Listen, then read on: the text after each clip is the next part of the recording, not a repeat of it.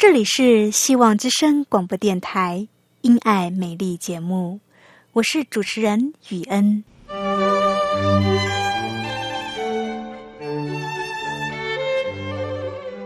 生命因爱美丽，握着一双小小的手，感受新生的喜悦，悸动着牵着另一半，让彼此的手构筑成一颗心。心中的爱，借着掌心的温度传递给你与我。张开手，去感受自己曾经或现在所拥有的。闭上眼，用心聆听自己生命周遭，你会发现，原来自己身边充满了爱。感受这一切，生命会因此而富足美丽。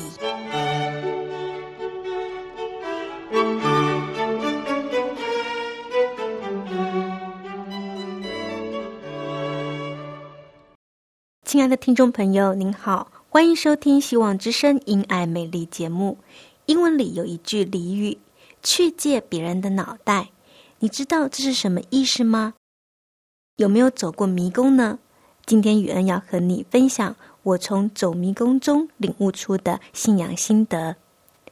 第三个单元是诗歌欣赏。今天我们要来听的诗歌歌名是《敬畏主，他必带路》。最后一个单元是我们信仰 Q&A。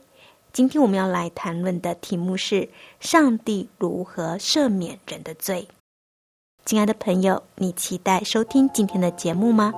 马上就要进行今天的节目了，不要走开哦！欢迎收听由我雨恩所主持的《因爱美丽》节目。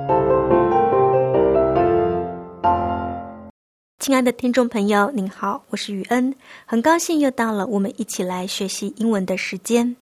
今天雨恩要教你一句英文：to pick someone's brain。什么是 to pick someone's brain 呢？这是一句谚语，从字面上看起来有借别人的脑袋的意味。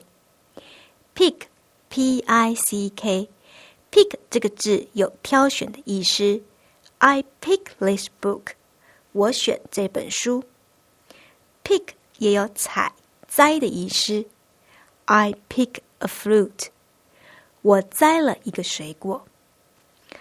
Brain，brain 这个字是脑袋的意思。B R A I N，brain，同时也有头脑、智力的含义在里边。所以呢，当一个人说 To pick someone's brain。意思就是说，我采用某人的智力。例如说，这题数学我不会，我就去问人，这就是 to pick someone's brain。所以呢，to pick someone's brain 就是我不懂的东西，我去问人，然后从别人那里得到了答案，或是说得到了我要用的资讯，这就是 to pick someone's brain。要怎么使用呢？让我们来举一个例子。好比说，I'm out of ideas for writing.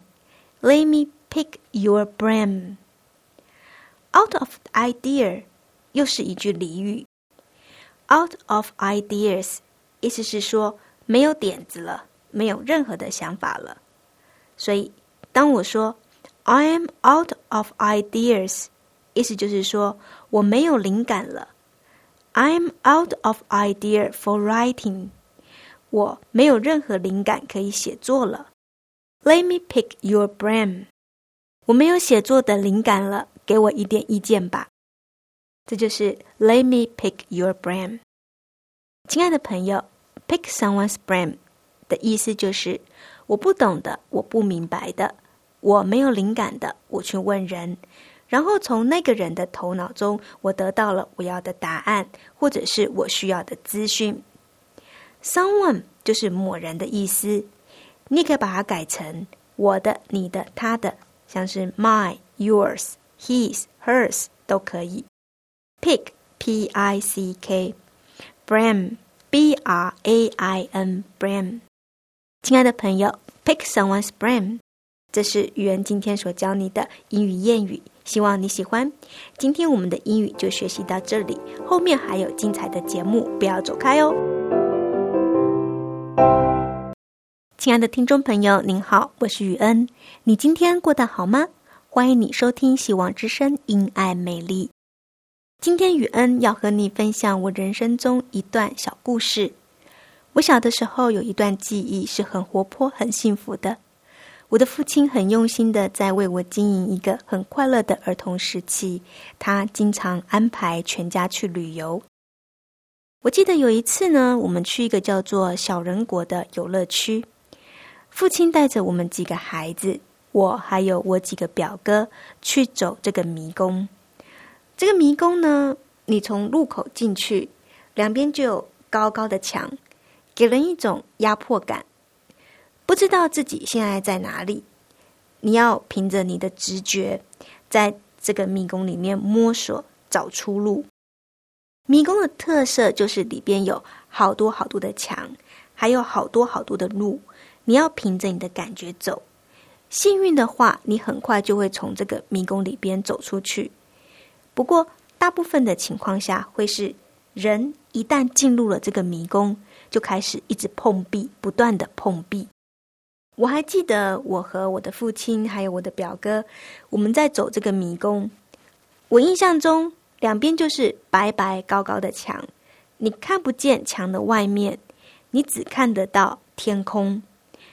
你顺着这个高墙走，中间你还会遇到很多的路，你就要开始选择你要走的路。有的时候会同时遇到好几条路，每一次一遇到岔路，我们就会停下来开始讨论我们要走哪一条路。我印象中，我们一直在里边走来走去，我们一遇到岔路，我们走进去就会碰到一面墙，这是一条死路。我们又得往回走，重新选择一条路，然后再走，走进去又是一面墙，我们又得走出来，再重新找别的路走。就这样来来回回的，我们在迷宫里边打转了好久，走不出来，走得好累好累，拖得好久，我们才走出来。你知道我们后来是怎么走出来的吗？我们真的在迷宫里边太久了，不管怎么走，就是碰壁碰壁，大家都好累哦。不管走那条路，就是会遇到墙壁。最后呢，我父亲想出了一个方法，让我们很快的走出迷宫。你知道我父亲想了个什么方法吗？原来他爬到这个墙上去，去看，去看这个路。他爬到墙上以后，就能看得很清楚。哪里是死路，哪里有路可以走。所以呢，最后我们就是靠着父亲爬到墙上，然后看哪里有路，我们就往哪里走。最后，我们是用这种方法走出迷宫的。如果当时我父亲不爬墙的话，不爬到墙上看前面的路的话，我想那一天我们大概走到天黑也走不出来了。亲爱的朋友。不晓得你有没有玩过这个走迷宫呢？当你在这个迷宫里边迷路的时候，你不知道出口的方向，在里边的人在里边绕来绕去的，经常碰壁，走到死路。在迷宫里面的人看不见出口，动不动就碰壁，这是在迷宫里边会发生的一个状况。想想看。如果是在迷宫外面的人呢？他看见的会是什么？在迷宫里边的人看见的会是墙，在迷宫外面的人看见的是什么？在迷宫外面的人只知道那里有一个迷宫，那里边有很多人在走这个迷宫。请问，这个在迷宫外面的人可以给正在走迷宫的人怎么样的帮助吗？这个在迷宫外面的人没有办法给里面的人任何的帮助，在里边的人要靠自己的摸索找出路。让我再请问你一个问题：如果这个在迷宫以外的人，如果能够从更高的一个地方往地下来看这个迷宫，你觉得他的视野会是什么？他会看见什么？如果一个人他能够从更高的一个地方，好比说爬到一棵树上面，从树上往下看看这个迷宫，或是说走到附近的大楼，从更高的楼层往地面看看这个迷宫，他会看见什么？这个在高处的人，他会看见整个迷宫的设计。如果所站的楼层太高，看不清楚的话，可以拿望远镜来看。亲爱的朋友，你想想看，站在高楼的人，如果是你，你拿着望远镜往下面看这个迷宫，你会看见什么？你是不是会看见一个方块？你看见了一个方块，方块里边有好多条线，你看见好多的人在这个线里边。走来走去的，请问，当你能够从更高的地方看这个迷宫的时候，这个迷宫对你来说还会是一个迷宫吗？不再是了，因为这个时候你能够清楚看见迷宫的路线图，从哪一条线走到哪一条线，就可以走到出口，你看得一清二楚，所以这对你来说已经不是个迷宫了。亲爱的朋友，我觉得我们的人生也很像这个迷宫。我们走在这个人生的迷宫中，有的时候我们也会陷入迷惘，迷失了方向。我们不知道要选择哪一条路走。有的时候，我们走着走着，走的累了，走了很长的一段路，结果前面却是一面墙。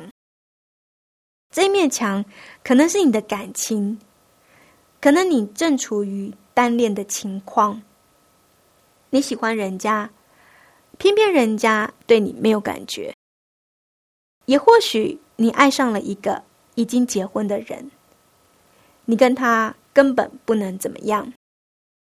这面墙也有可能是你的学业，你很用功的念书，就是为了要考大学。为了要考上大学，结果你落榜了，你进不了学校的门。这就是你面对的墙。这面墙也有可能是你的工作，也许你正面临失业，也或许你现在做的工作不是你心里所想要做的工作。你想去某一间公司上班，但是你没有被录用。亲爱的朋友，如果我们的人生是迷宫，如果你现在所处的境况就好像是在走迷宫时遇到的一面墙，那么你应该怎么办？如果是在迷宫里边，我们遇到了墙，我们会掉头就走，我们不会站在那面墙前面发呆，不前进，不前进也不后退。可是呢，在人生当中，当我们的人生面临无形的墙的时候，我们就会。没有意识到这是一条死路，我们应该放弃了，我们要掉头了，我们要选择别的路走了。在人生当中遇到墙，你不掉头，如果你不掉头改走别的路的话，那么你的这个问题就会一直停留在那里。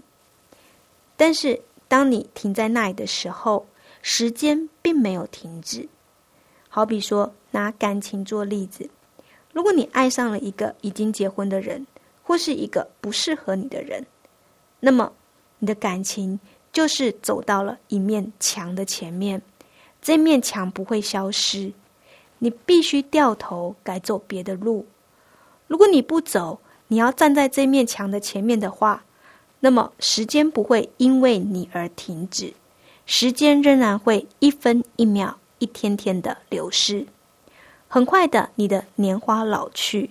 你还是孤家寡人一个，亲爱的朋友，让我再问你一个问题：你希不希望你的人生能够走得更顺遂一些？不要走一走就遇到一面墙，或是当你遇到墙的时候，你希望能够知道该走哪一条路，走哪一条路才会有出路？亲爱的朋友，你想要知道吗？如果你想知道，我知道一个方法，能够帮助你减少碰到墙，即便碰到了墙，也可以快点找到出路。你想不想知道这个方法呢？如果你是在迷宫里走不出来，你想要快点走出迷宫的话，那么你只要爬到墙上面去，你就可以很清楚的知道迷宫的路线，然后你就可以很快的从这个迷宫中走出来。人生的迷宫也是这样，你要从更高的点往下看，你就会看得很清楚你人生的道路。你会说。我要怎么从上面往下看？我又不是上帝。对，我们不是上帝，我们看不清楚。我们在人生的迷宫中，我们看不清楚，也摸不着方向。但是在天上的上帝，他从上面往下看，他看得一清二楚。他知道你的人生蓝图，他知道哪里有墙，他看到哪里是死路。他也看到哪里有出路，他知道你的人生应该要怎么走，他知道你要往哪一个方向去，他知道你要走在哪一条路上，才会通到幸福美满的人生。所以，人如果希望人生能够走得顺遂一点的话，如果人希望人生能够少走一些。冤枉路的话，那就是要多顺服上帝，少一点自己的意思，要向上帝祷告祈求，向上帝祈求上帝的旨意能够在自己的身上成就，而不是向上帝求自己的意思。有一些人自己的意念很强，看重自己的想法大过于上帝。求上帝成就自己的意思。如果你求的是不符合上帝的心意，很明显违背圣经的原则的话，那么你就会失去喜乐。走路遇到墙，就要会转弯，要懂得改道而行，这是人生的智慧。智慧是从上帝而来的，而敬畏上帝。就是智慧的开端，亲爱的朋友，我们要学习顺服上帝。人心筹算自己的道路，唯有耶和华指引他的脚步。亲爱的朋友，上帝为我们所预备的道路是平安稳妥的大道，通往人生的福祉。因此，若是希望自己的人生能够顺遂一点，多一些幸福，少一些烦恼，就要常常祈求上帝的旨意在自己的身上成就，不要照自己的意思，而是要求上帝的旨意成就。敬畏上帝，远离罪恶，上帝必会指引道路。亲爱的朋友，节目进行到这里，让我们来欣赏一首诗歌。今天特别为你选播了这首诗歌，是《敬畏主》。他必带路，好不好？现在就让我们一起来聆听这首诗歌：敬畏主，他必带路。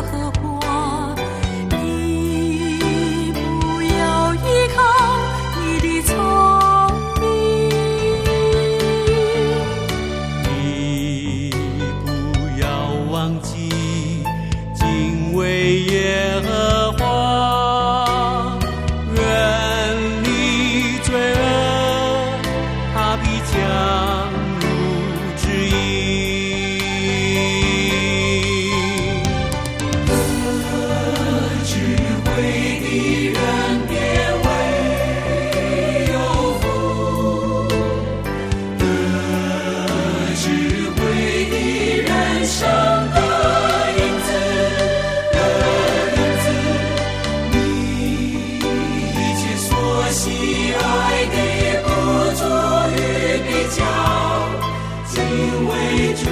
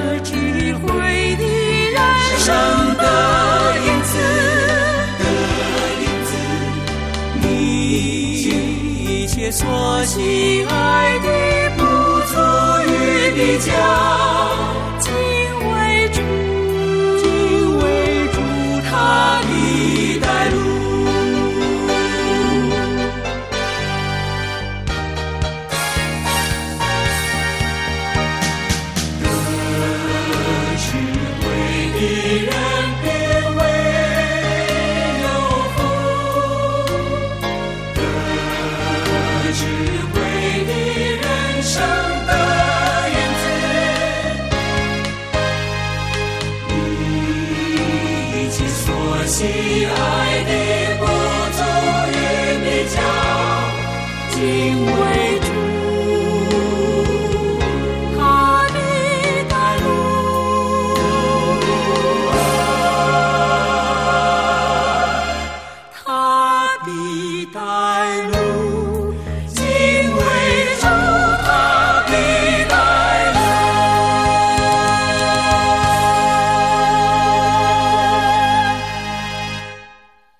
里是希望之声。刚刚你听到的诗歌是“敬畏主，他必带路”。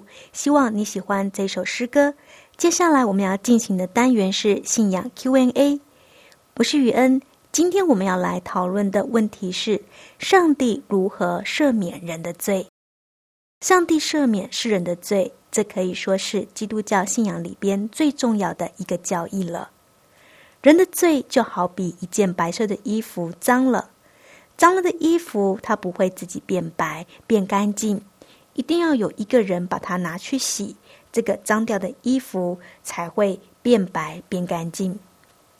那么，在人身上的罪也是这样，在人身上的罪不会自动消失，人没有办法处理这个罪，只有上帝才能。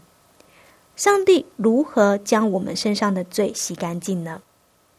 唯有耶稣在十字架上所流的宝血，才能洗净人的罪。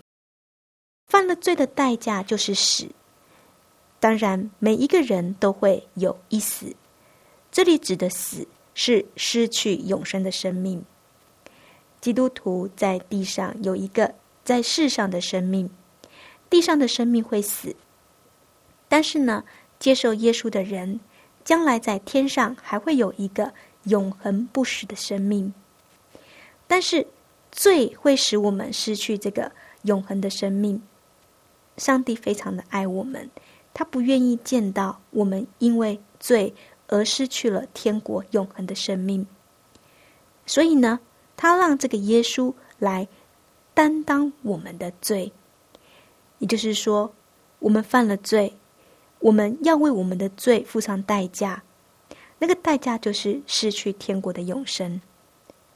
但是呢，耶稣他来，他来到这个世界上，为我们背这个罪。这个道理就好像是我欠了甲一百元，我要还给甲，但是我没有能力还给甲，耶稣就替我还了甲一百元，所以呢，我就不再欠债了。亲爱的朋友。耶稣来到这个世界上，就是要替我们还债的，还罪债。两千年前，耶稣已经为世人的罪被钉死在十字架上了。三天后，他又复活。这就是上帝所定的赎罪祭已经完成了。以后世人只要向上帝认罪，接受耶稣为个人的生命救主，罪就能够得着赦免，将来就能够在天国有永生的生命。亲爱的朋友，这就是上帝的救恩，是上帝的恩典。所谓的恩典，就是白白的得着，免费送给你的意思。上帝的救恩不是看人的表现，不是看人的行为。再来决定要不要给你的。如果是这样的话，就不叫做恩典了。恩典是上帝的礼物，上帝的恩典赦免人的罪，使人将来能够承受永生的生命。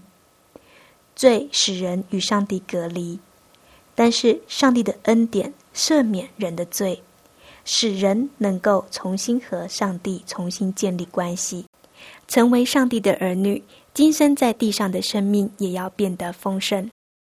亲爱的朋友，今天的信仰 Q&A 就到这里，希望对你有帮助。这个单元欢迎听众朋友来信，来信的听众朋友，余恩会送你一本小册子《信仰实质与神同行》。